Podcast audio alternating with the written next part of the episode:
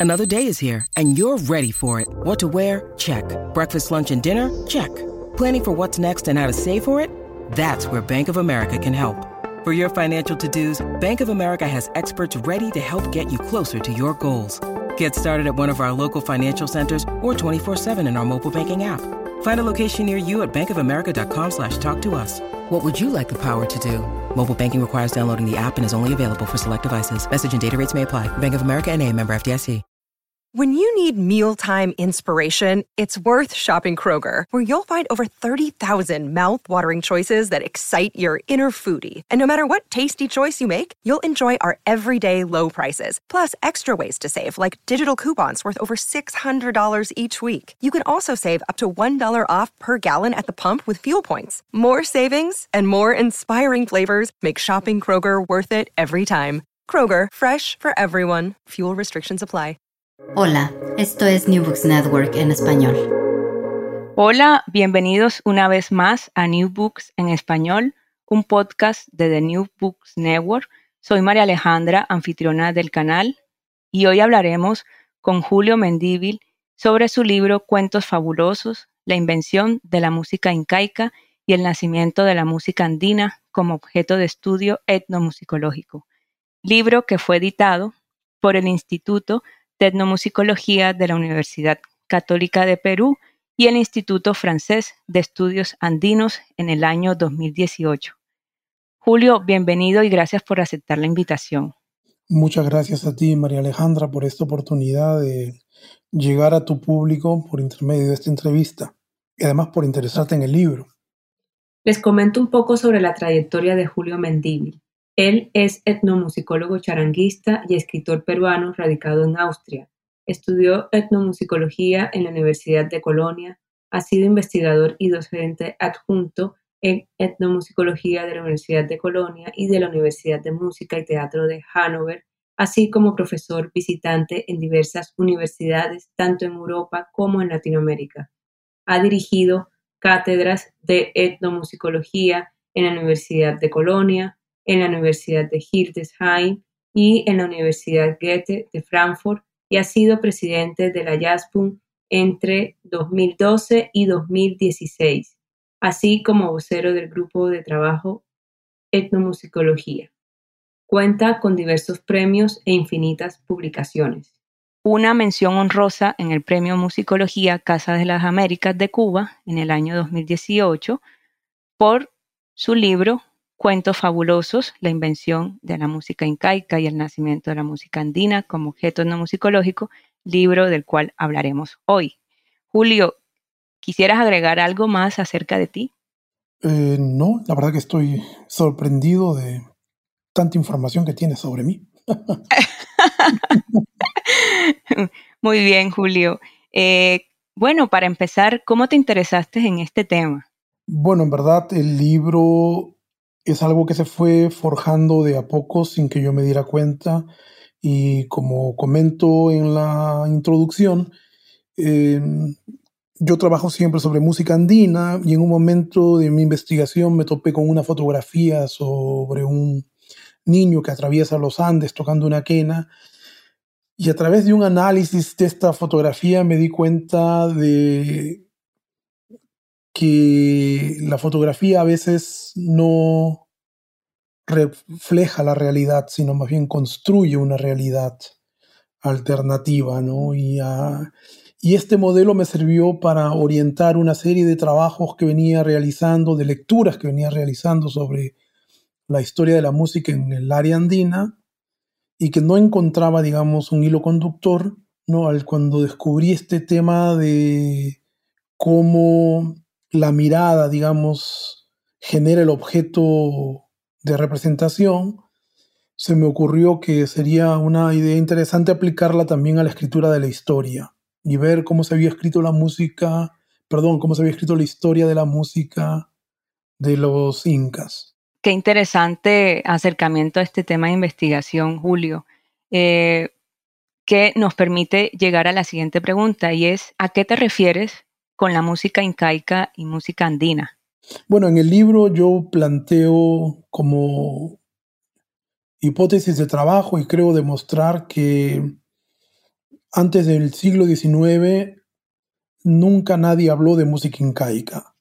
Se hablaba de prácticas musicales en el imperio de los incas, pero no se entendía a estas prácticas como una cosa homogénea ni como algo que perteneciese a una sola cultura, sino más bien como el resultado o la amalgama de una cantidad muy grande de diferentes expresiones culturales, porque el imperio de los incas era muy vasto y por consecuencia también era muy diverso, ¿no? Entonces, a partir del siglo XIX, toda esta complejidad que había en el mundo andino pasa a reducirse y a ser imaginada como un fenómeno unitario, ¿no? Eh, y lo que yo planteo en el libro es que esto va a ser el primer paso para llegar después a la construcción de otro concepto desde la musicología, que es el de música andina, eh, que pasa a ser en un primer momento la idea de lo incaico, es una idea cultural, una idea, yo diría, marcada por una visión étnica, y luego en el caso de la música andina se vuelve un concepto más bien de carácter regional, ¿no? que describe la música que se va haciendo en una determinada zona de América del Sur. ¿no? Y lo que trato de hacer en el libro justamente es analizar cómo aparece el concepto de música incaica, cómo se aplica a las prácticas musicales de comienzos del siglo XX, a pesar que habían pasado 500 años casi, no desde la llegada de los españoles, y cómo poco a poco este concepto va perdiendo vigencia y termina siendo reemplazado, bueno, ya en la segunda mitad del siglo XX, eh, a mediados de los años 60, por el término de música andina. Muy bien, Julio, gracias por esta explicación. Entiendo que el libro, en tus propias palabras, no es una historia sobre las prácticas musicales incaicas. Si el interés no va en esta dirección, ¿de qué trata tu objeto de estudio?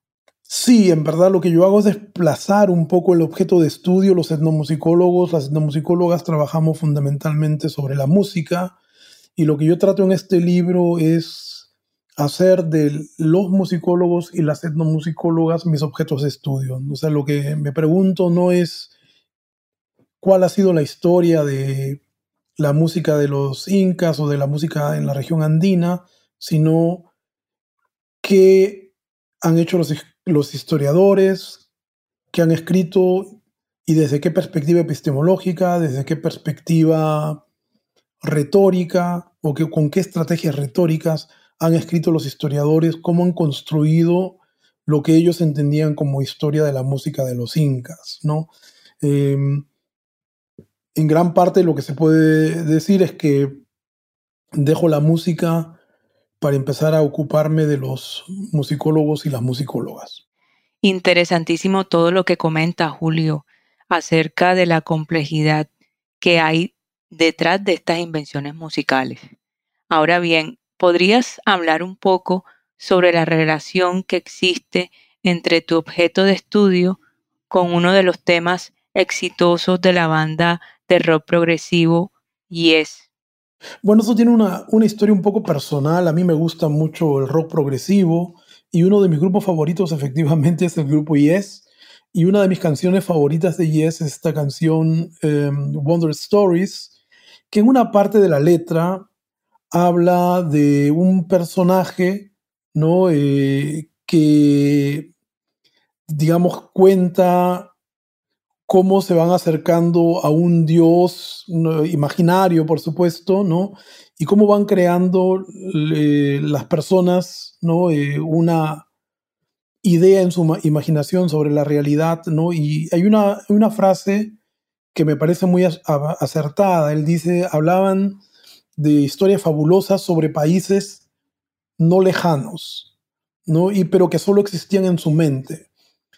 Y esta idea de países no lejanos que solo existían en su mente me pareció muy oportuna para describir lo que venían haciendo los historiadores. Efectivamente, hablaban de un mundo fabuloso que había existido supuestamente en el imperio de los incas, no era un país lejano en el sentido que todos eran personas que estaban trabajando en el Perú, ya sean peruanos o extranjeros, no, pero estos países que ellos imaginaban realmente tenían poco que ver con los datos empíricos que nos había dejado la música o las prácticas musicales del imperio de los incas. En ese sentido, era eh, una imagen más bien quimérica de lo que pasaba en el imperio de los incas, ¿no? Eh, entonces, eh, me pareció bastante oportuno tomar la temática de la canción como hilo conductor de la investigación, ¿no? Porque lo que estaban haciendo los historiadores era exactamente eso, contar historias fabulosas sobre países que ellos imaginaban,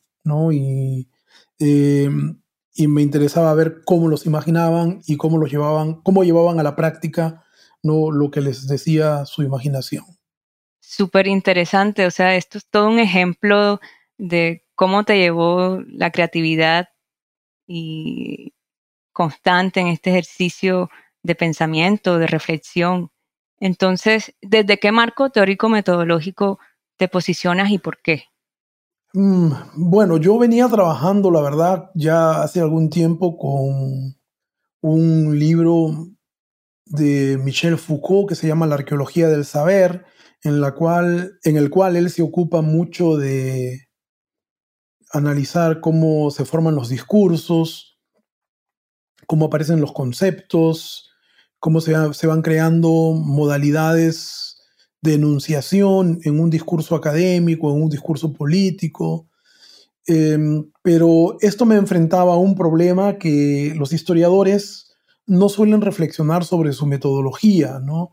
Entonces em, me di cuenta que la idea de enunciados efectivos de la que habla Foucault en su libro no era aplicable al objeto de estudio que yo tenía, porque eh, evidentemente las personas que escribieron sobre la música de los incas estaban convencidos que la historia que ellos contaban era una historia real, ¿no? Eh, y me fui adentrando entonces poco a poco en la filosofía de la historia, sobre todo en, dos ramas de la filosofía de la historia, eh, una que es la narrativista, y la otra que, es, que viene de un racionalismo empírico. Eh, y bueno, terminé decidiéndome por la vertiente narrativista que parte de la premisa de que los historiadores toman hechos reales para construir una narrativa que hagas que le dé un sentido, digamos, a los acontecimientos históricos. Los acontecimientos históricos hablando de una manera, eh, digamos, eh, fenomenológica, en verdad son independientes uno de otro, aunque tengan algunos vínculos, siempre son independientes unos de otros. Pero la narración histórica los pone en una relación de efecto y causa, y al, hacer esto crea una historia, ¿no? Entonces, esto fue lo que me llamó la atención a mí, eh, analizar cómo determinados historiadores y, e historiadoras eh, iban generando una narrativa sobre cómo había sido el desarrollo musical en los Andes. Y fue bastante fructífero porque en verdad eh, llego a, a, ubicar cuatro momentos diferentes en la historia de la de las historias de la música de los incas, ¿no?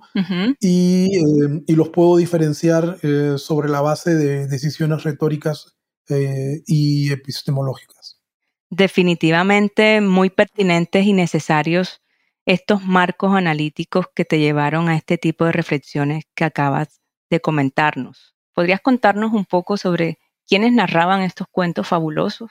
Sí, bueno, hay en un primer momento son especialistas en, la música, sobre todo compositores que venían de una tradición romántica y que a través del romanticismo llegaban también a una posición nacionalista. Entonces estos nacionalistas, al igual que el nacionalismo musical europeo, van a ver en la música tradicional y en las formas populares un motivo de inspiración para crear formas mayores según los patrones de la música de arte europeo, ¿no? Entonces, eh, estos se van a interesar de repente por la música de las poblaciones indígenas y es allí donde se descubre en un determinado momento un vínculo entre una tradición indígena en los Andes y escalas pentatónicas. Y a través de este descubrimiento, lo que va a pasar es que se va a generar todo un discurso Y en gran medida podríamos decir que este, esta, esta generación de compositores conforma de alguna manera la primera generación también de investigadores de la música, sin excepción. Todos los primeros investigadores, José Castro, Leandro Alviña, Daniela Lomía Robles, Margarita Kurt, ¿no? Em, eran compositores ¿no? o compositoras. Eh, esto va a ir cambiando con el tiempo, pero ellos son los que abren el discurso, luego pasa a un campo más musicológico en una segunda generación, donde ya nos encontramos con personalidades como Carlos Vega ¿no? Eh, o Andrés Sass, que ya venían eh, con una idea de investigación musical sin que, al menos en el caso de Sachs, esto determine de que no componga, ¿no? Pero Sachs era ante todo un investigador, ¿no? Em, entonces se crea como un segundo momento en el que ya no son los compositores, sino los musicólogos. Y un tercer momento es en el cual eh, ya tenemos musicólogos que, digamos, no devienen en musicólogos, sino que se han formado como musicólogos, como el caso de Segundo Luis Moreno en el Ecuador, o en el caso de eh, Policarpo Caballero Farfán en el Perú, ¿no? Entonces vemos que hay como tres eh, momentos. Primero son los compositores, luego son los investigadores musicales que devienen en musicólogos y luego ya musicólogos formados. Y al final, eh, cuando desaparece el discurso de la música incaica, se ramifica este discurso y cae en manos de etnólogos, etnomusicólogos y, de historiadores de la música. Muy bien. Eh, ahora me pregunto si este grupo de compositores, investigadores, eh, seguían algunas corrientes epistemológicas.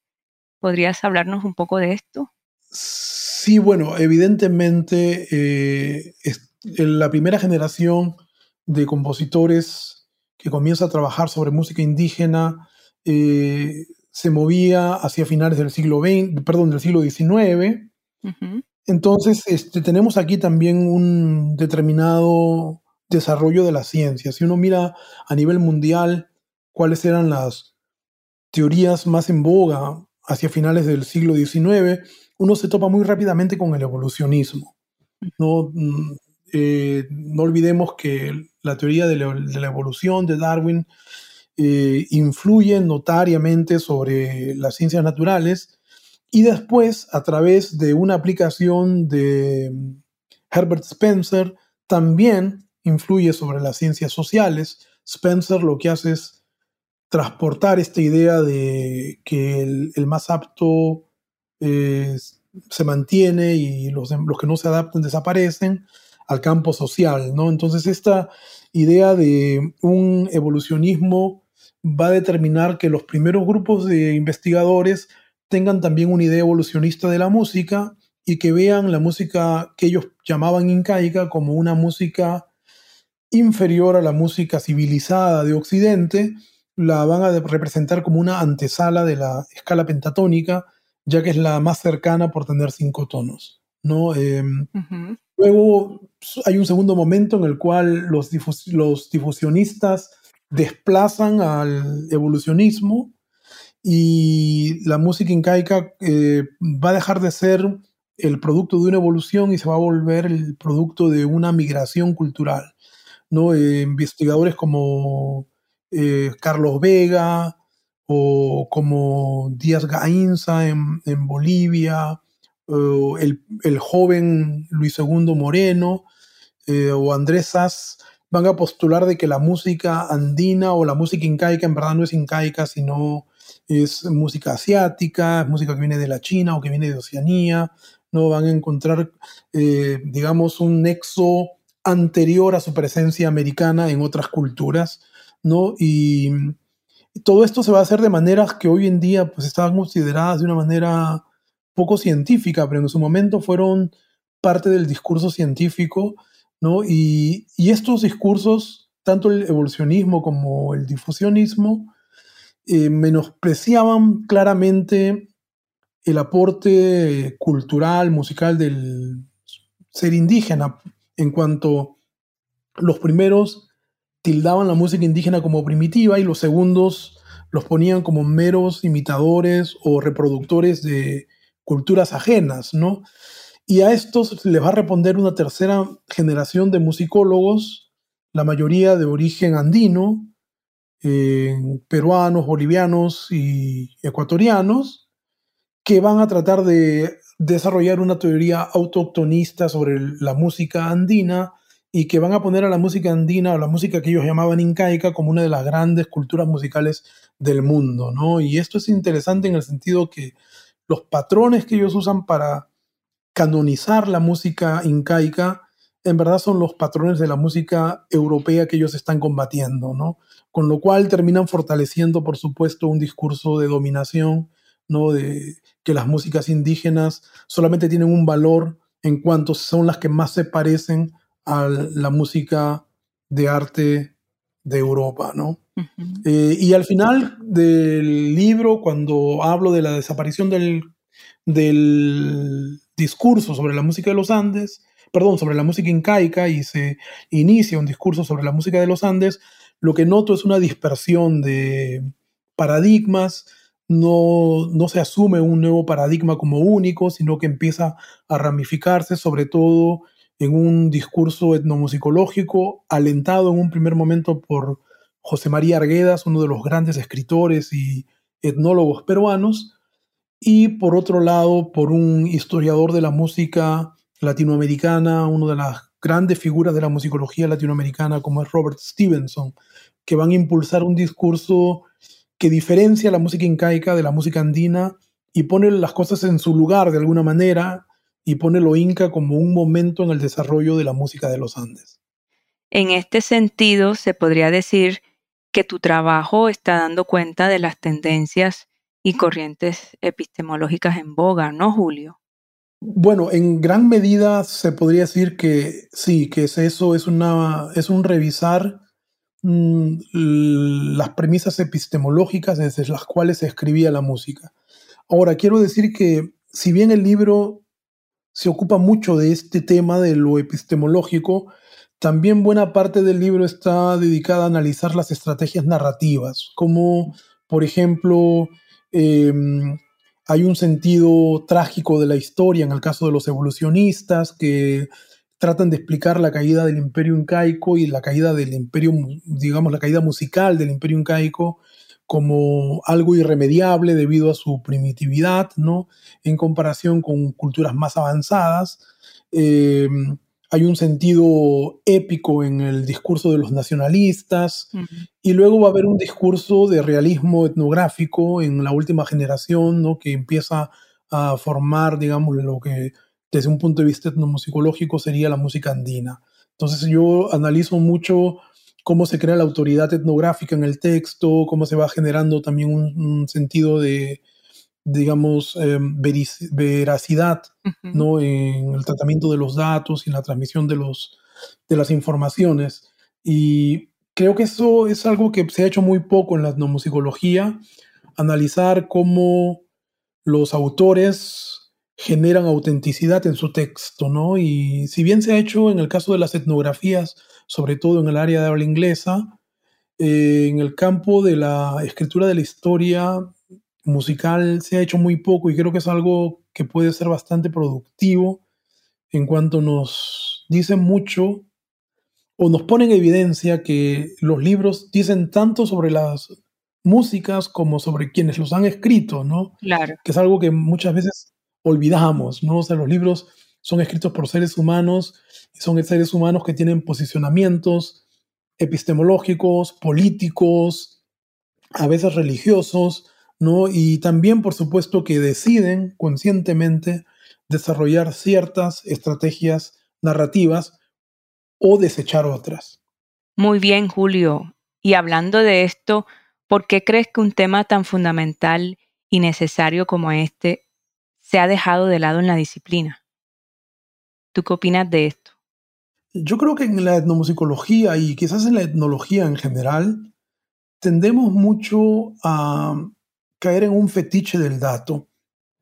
Le damos un valor, y por supuesto lo tiene, ¿no? Le damos un valor muy alto a la etnografía, a los datos que recibimos en el campo, ¿no? Y le damos un valor muy alto a la experiencia del trabajo de campo, pero muchas veces nos olvidamos que la herramienta de trabajo fundamental para transmitir el conocimiento es el lenguaje, ¿no? Claro. Em, yo sé que esto crea muchas, eh, muchas, em, muchos conflictos. Por un lado, hay mucha gente que critica esta posición posmoderna de llevarlo todo al lenguaje, pero efectivamente los discursos científicos sobre la música son construcciones en primera línea lingüísticas, ¿no? Entonces, eh, ya desde los años 80 en la etnología, eh, personas como James Clifford, por ejemplo, o em, George Marcus, venían trabajando sobre em, las estrategias retóricas de los etnólogos cuando escriben.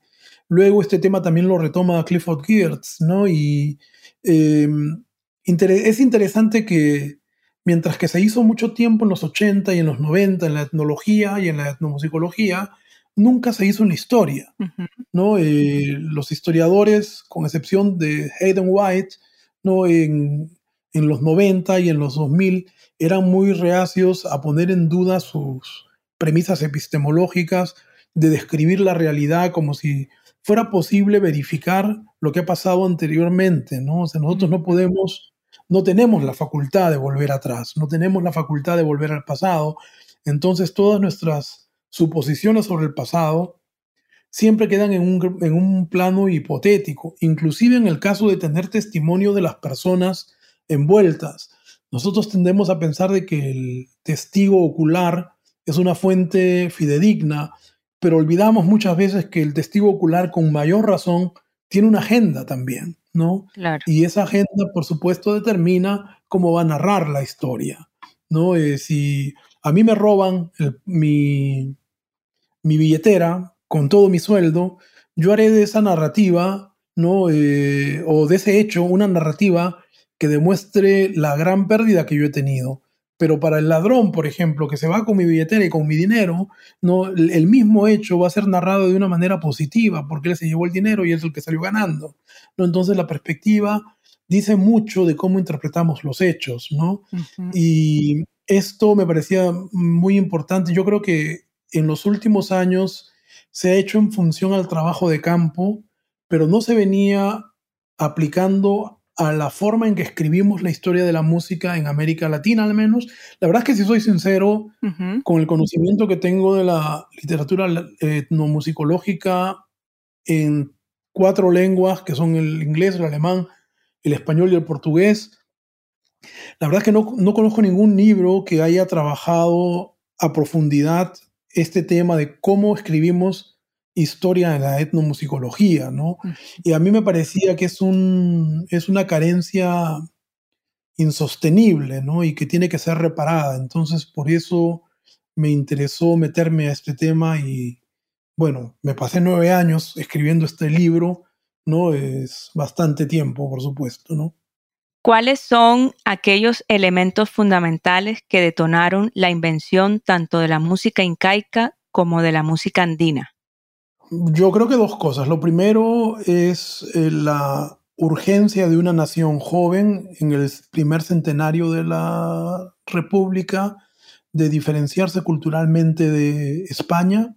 Cuando uno lee, por ejemplo, un libro como Los siete ensayos de interpretación de la realidad peruana de José Carlos Mariátegui, uno ve que desde la colonia hasta muy entrada la República, el Estado peruano eh, bueno, lo que era primero, digamos, la colonia europea, ¿no? Y luego, desde la independencia hasta muy entrado al siglo XX, el Estado peruano se identificaba como una nación hispánica.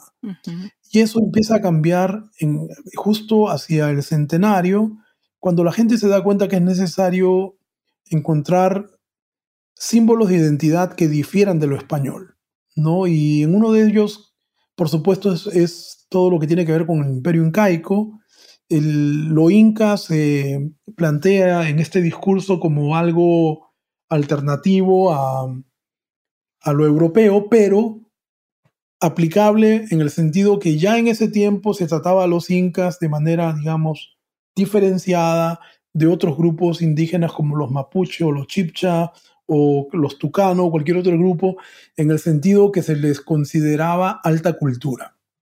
Entonces este concepto de alta cultura va a impulsar un deseo ¿no? de mayor reconocimiento y esto va a generar toda una nueva visión sobre el Perú. El peruano empieza a mirar el Perú, empieza a mirar hacia a sí mismo, empieza a buscar eh, antecedentes históricos en su propia historia y es ahí donde lo incaico asume una, un protagonismo que antes, hasta entonces no había tenido. Esto va de la mano con el descubrimiento de las escalas pentatónicas, entonces eh, el discernimiento que tienen los colegas en ese tiempo es que al no haber en España el tipo de pentatonía que se descubre en los Andes, deducen que es una herencia del mundo prehispánico. No sabemos si es así, podría ser que se generó durante la colonia, podría ser que eh, se generó durante la República, podría ser que es un producto eh, anterior al imperio de los incas. O sea, hay, ¿verdad?, diferentes eh, posibilidades, ¿no? y todas ellas no pueden ser verificadas con datos empíricos porque lo cierto es que hay muy pocos datos fidedignos sobre prácticas musicales en el imperio de los incas. Eh, tenemos los instrumentos arqueológicos, algunas fuentes iconográficas que muestran escenas donde hay música, pero cómo sonaba la música no sabemos, ¿no? Entonces, cualquier afirmación sobre las características sonoras de la música en, el tiempo prehispánico ya peca de aventurera, en verdad, ¿no? Eh, pero esto también va, va, a ser importante para que la gente empiece a sistematizar una serie de datos que estaban muy dispersos antes de que se forme un discurso. Ya se habían ubicado una serie de instrumentos musicales, ya se había ubicado una serie de noticias en las crónicas. Entonces, este discurso lo que va a hacer es, va a permitir ordenar todas estas informaciones que estaban en absoluto estado de caos y ponerlas en un esquema cronográfico por un lado, decir lo pentatónico es inca y todo lo que es tritónico o tetratónico tiene por lógica que ser anterior a los incas y todo lo que tiene más de cinco notas tiene que ser posterior a los incas. Por otro lado, ordena los datos de manera geográfica porque permitía percibir una influencia incaica en todos los lugares donde aparecía pentatonía. En, Sudamérica, ¿no?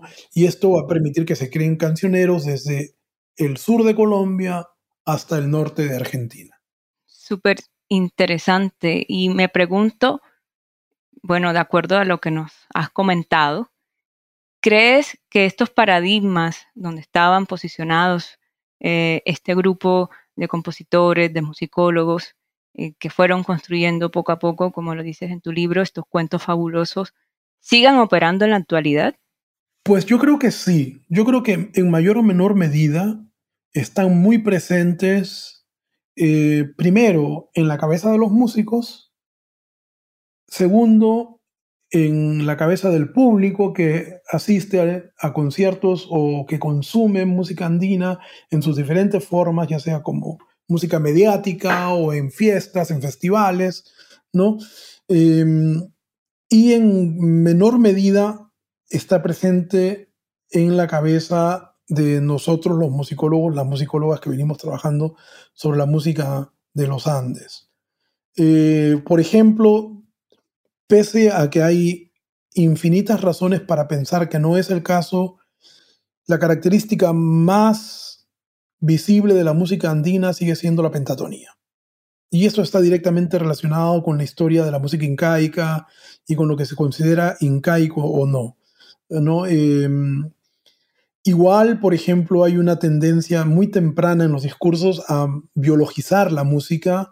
Eh, los musicólogos nacionalistas desacreditan la producción de investigadores no peruanos, no bolivianos o ecuatorianos, argumentando que desde un punto de vista racial no están en condición de entender la música.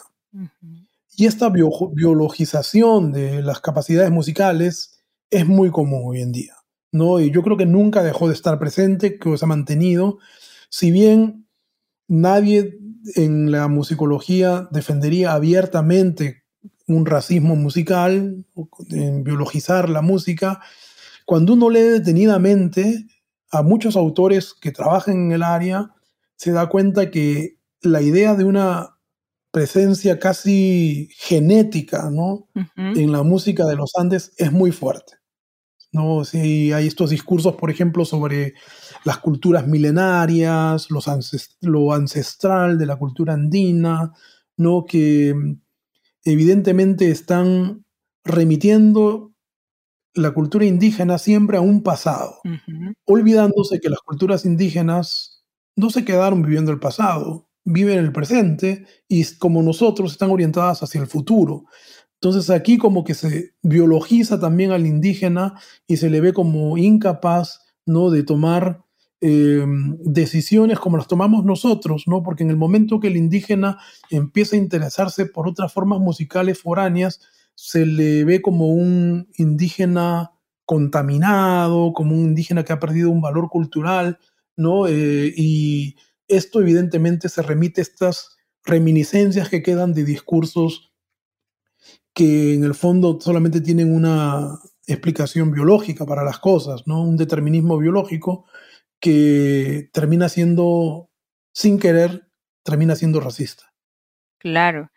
Y, bueno, Julio, eh, ¿cómo ha sido el impacto de tu libro eh, en el mundo, en el Perú, eh, en los eh, espacios académicos donde te has manejado. Cuéntanos esa experiencia de cómo ha sido el, impacto de este libro. Me, resulta un poco difícil decirlo. Em, comentábamos entre bambalinas que yo tengo la sensación de que el libro anterior que publiqué, En contra de la música, ha opacado debido a sus características, que era un libro de divulgación, un libro de capítulos muy cortos, además escrito de una manera muy este, amena, ¿no? Eh, creo que ha opacado en gran parte a cuentos fabulosos. Muchas de las personas que se han interesado por el libro han esperado algo parecido y es un libro completamente diferente porque es una monografía sobre 60 años de musicología sobre los países andinos. Yo, la verdad, tenía más expectativas eh, recuerdo, por ejemplo, un colega mío de Perú, que fue el editor del libro, Fred Ronner, me dijo, cuando la gente lea tu último capítulo, me dijo, te va a querer linchar, ¿no? Porque... a ver, ¿por qué? Cuéntanos de eso.